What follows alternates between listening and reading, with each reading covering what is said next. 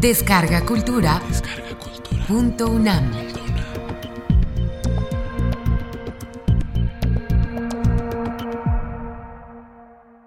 Sobre Honoré de Balzac.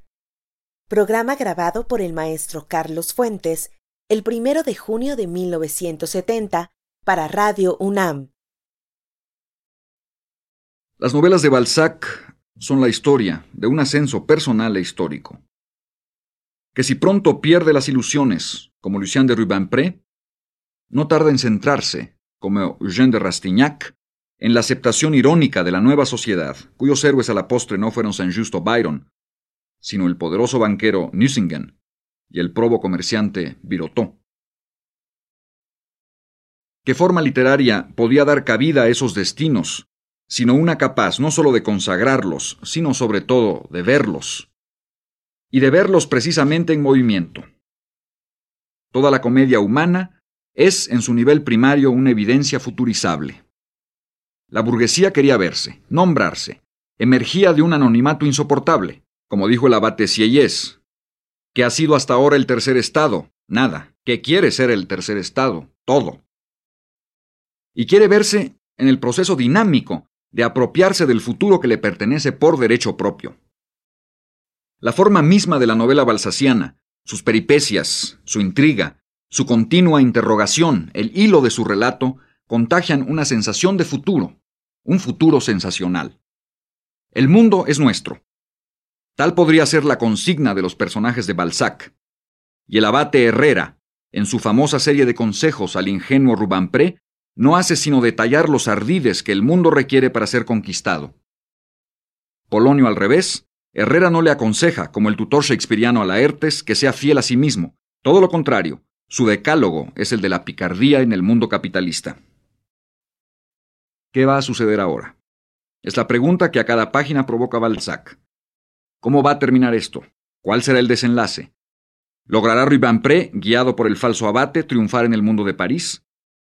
¿Se salvará Birotteau de la quiebra?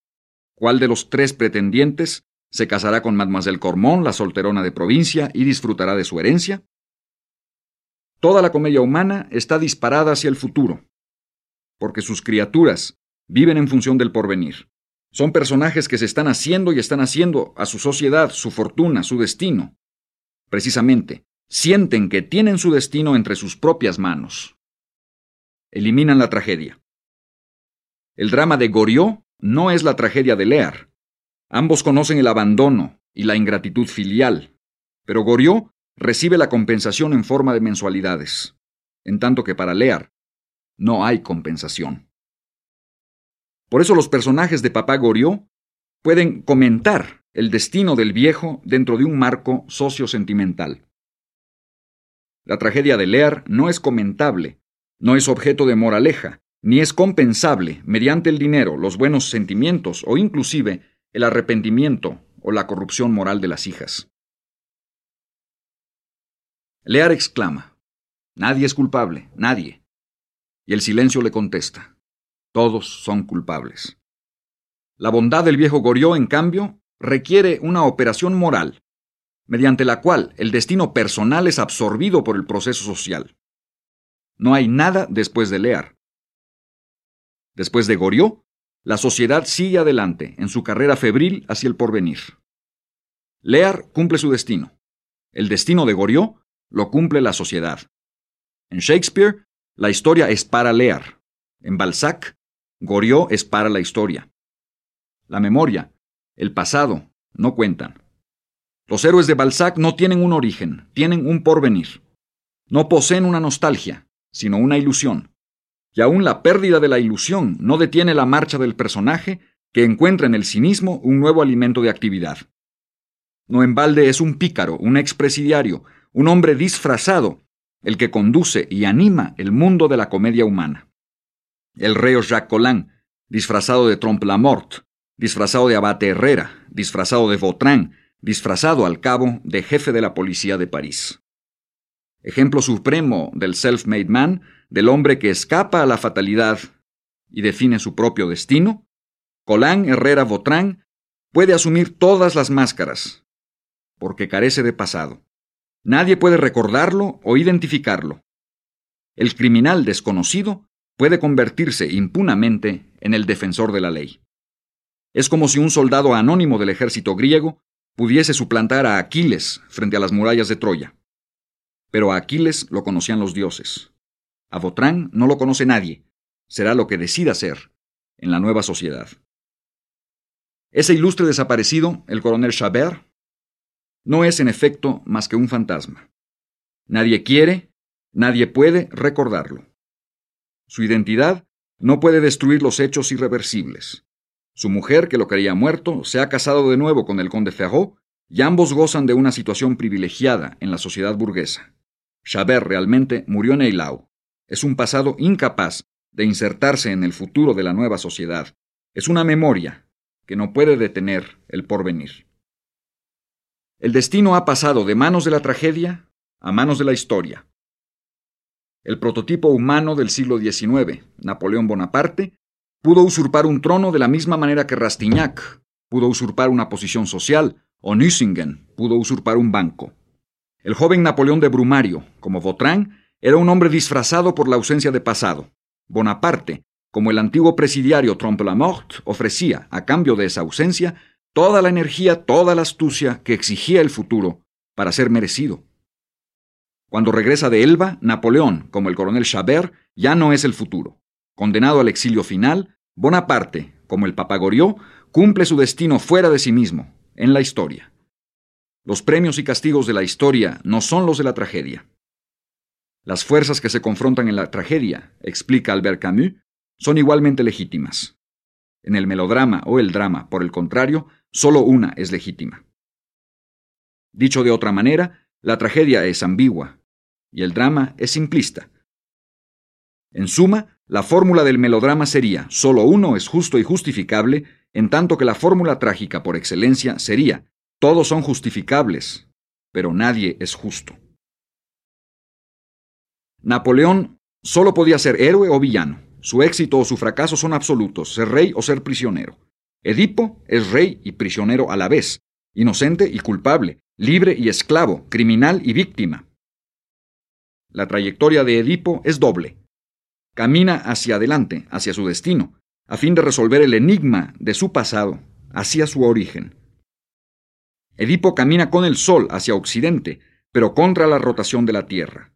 Devora sus días.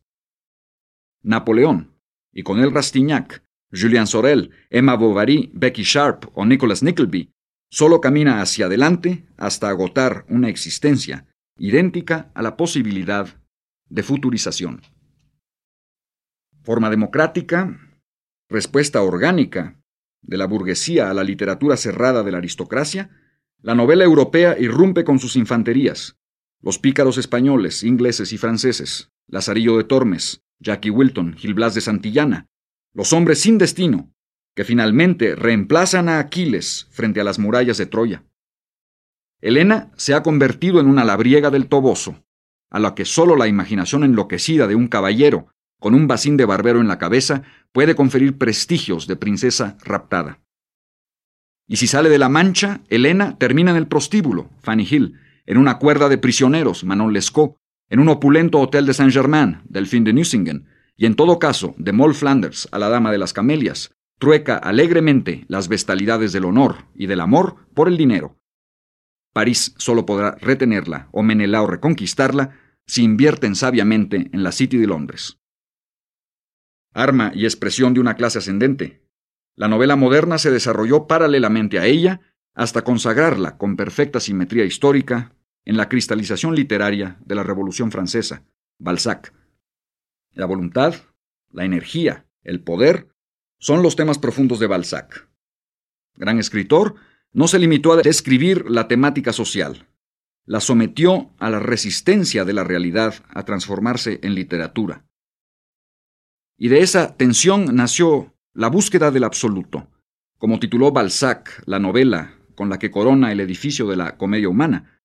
Esa búsqueda de lo absoluto que cruel y paradójicamente está simbolizada por la piel de onagro. Infinidad que con cada deseo se encoge, hasta caber en la palma de una mano. La aspiración totalizante del novelista es una respuesta heroica e inútil al futuro total deseado por una sociedad ambiciosa, devoradora de la cronología. Al final, solo quedan el puño crispado de la sociedad y la línea de la vida del escritor. La mano vacía de Rafael de Valentin y la mano abierta de Honoré de Balzac. Cuando por primera vez un novelista burgués, Marcel Proust, mira hacia atrás, es porque su sociedad ya no mira hacia adelante. Si Rastignac vive de las promesas del futuro, Swann solo tiene el camino del tiempo perdido. Rastignac puede lanzar su famoso desafío a París desde Père Lachaise. Quiere ser con el tiempo que aún no es suyo. Swann solo puede quejarse de que ha perdido los mejores años de su vida, amando a una mujer que no era su tipo.